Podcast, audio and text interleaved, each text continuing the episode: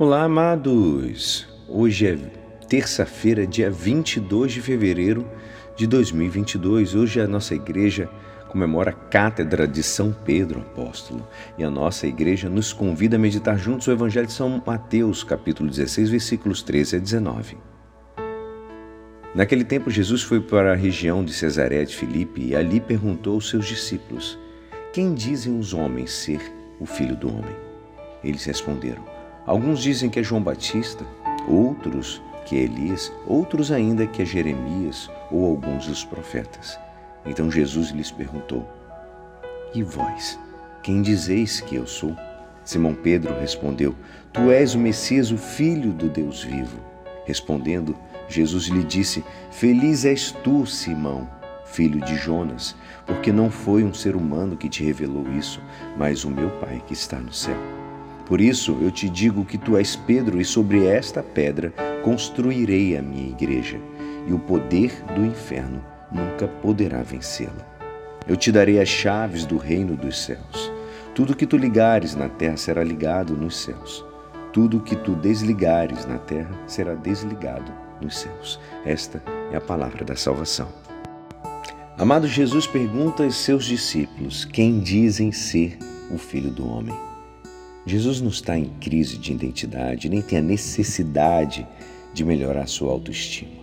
Ao contrário, o que está em jogo é a identidade dos discípulos. Eles são discípulos de quem? De um profeta? De João Batista? De Elias? De Jeremias? Identificar quem é Jesus define a identidade do discípulo, constitui o discípulo. Com efeito, o cristianismo não começa com uma grande ideia ou doutrina. Não tem início com uma nova ética, mas se origina de um encontro pessoal com Jesus. Quem é Jesus? E a quem nós seguimos? Responder a essa pergunta nos define e define o que é a igreja.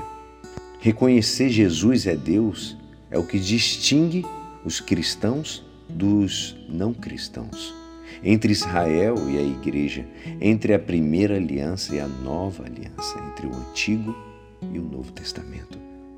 Pedro é aquele que é designado por Jesus como pedra sobre a qual se edifica a igreja.